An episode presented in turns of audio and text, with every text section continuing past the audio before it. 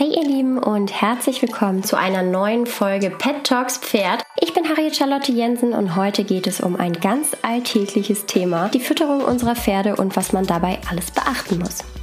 Pet Talks Pferd, der Deine Tierwelt Podcast mit Pferde.de Expertin Harriet Jensen.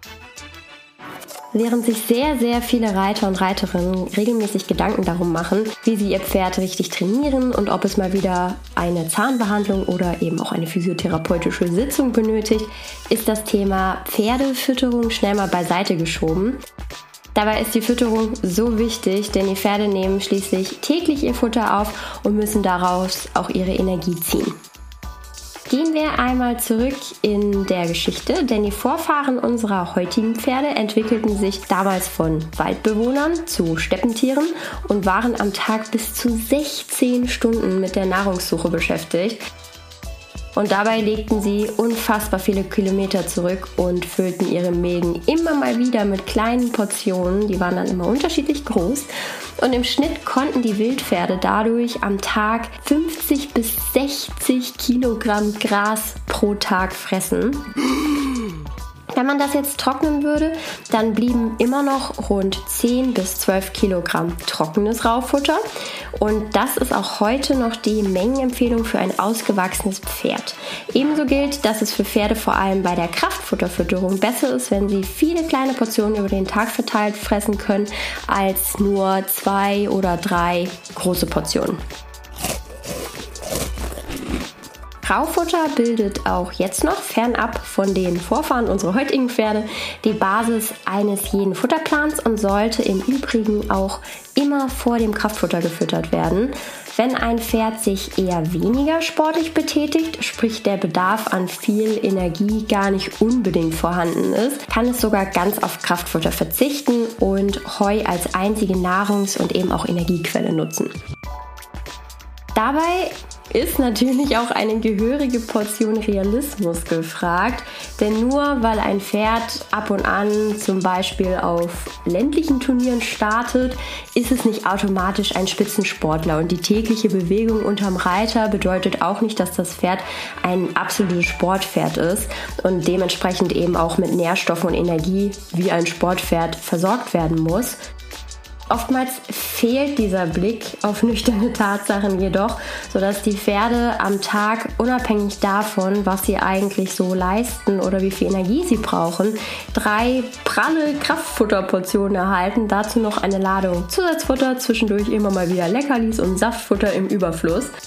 Das ist zwar gut gemeint, jedoch nicht unbedingt gut gemacht no. und kann langfristig die Gesundheit des Pferdes in mehreren Hinsichten beeinträchtigen oder sogar gefährden. Unterschieden wird bei Pferden übrigens immer nach Futterart. Rohfaserreiches Futter ist Raufutter, konzentrierte Futtermittel sind Kraftfutter und Saftfutter sind beispielsweise Äpfel, Möhren und rote Beete. Ah. Raufutter kann trocken sein, das ist dann Heu oder Stroh. Es kann allerdings auch feucht sein, dann handelt es sich dabei um Gras, beispielsweise von der Weide oder eben auch Silage. Neben der Menge des Raufutters, also Heu und Stroh, spielt übrigens auch die Funktion des Pferdemagens eine sehr große Rolle. Im Laufe der Entwicklungsgeschichte haben Pferde nämlich instinktiv das Bedürfnis entwickelt, permanent Nahrung zu sich zu nehmen. Das heißt, sie sind Dauerfresser. Und das ist vor allem ihrem Magen zu verdanken, denn dieser produziert ohne Unterbrechung Magensäure und diese wiederum kann nur durch Speichel neutralisiert werden und dieser wird nur dann gebildet, wenn das Pferd frisst. Das heißt, das Pferd frisst dauerhaft, um die Magenschleimhaut zu schützen. Denn die durchgehende Produktion von Speichel kann sie eben auch vor ihrer eigenen Magensäure schützen und damit auch Krankheiten oder Krankheitsbilder verhindern. Ein Pferd sollte dementsprechend maximal vier Stunden ohne Futter verbringen müssen, denn sonst greift die Magensäure die Magenschleimhaut an und die Folgen davon können beispielsweise Magengeschwüre oder Koliken sein. Wow. Das ist tatsächlich auch eine der ja, Krankheiten Nummer eins unter den Pensionspferden, also unter den Pferden, die dreimal am Tag ihre Kraftfutterration kriegen. Denn häufig ist es so, dass das Futter nicht unbedingt auf die Pferde immer individuell komplett abgestimmt ist, weil die Besitzer auch teilweise gar nicht wissen, was der Bedarf der Pferde ist. Und deswegen ist es tatsächlich so, dass Magengeschwüre die Krankheit bzw. das Krankheitsbild Nummer eins ist, zumindest sagen das viele Tierärzte. Und dass es vor allem auch viele Pferde gibt, wo man gar nicht weiß, dass sie Magengeschwüre haben. Und das kommt oftmals eben durch falsche Fütterung. Zusätzlich ist es auch so, dass bei Pferden, wie bei uns Menschen auch, eine falsche Ernährung auf den gesamten Körper umschlägt und es kann dadurch zum Beispiel zu Verhaltensauffälligkeiten oder im schlimmsten Fall sogar Verhaltensstörungen kommen.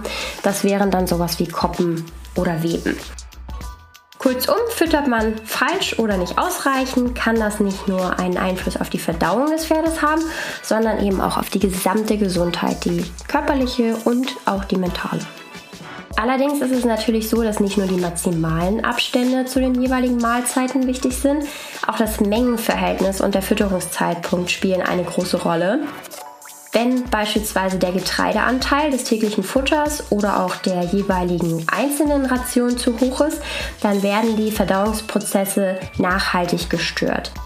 Wenn die Stärke der Kraftfutteration nicht vollständig im Dünndarm abgebaut wird, dann gelangt der Rest automatisch in den Dickdarm, in welchem wiederum die Bakterien gar nicht darauf ausgelegt sind, die Stärke des Kraftfutters abzubauen und dadurch verändert sich die Darmflora und die Mikroorganismen sterben ab.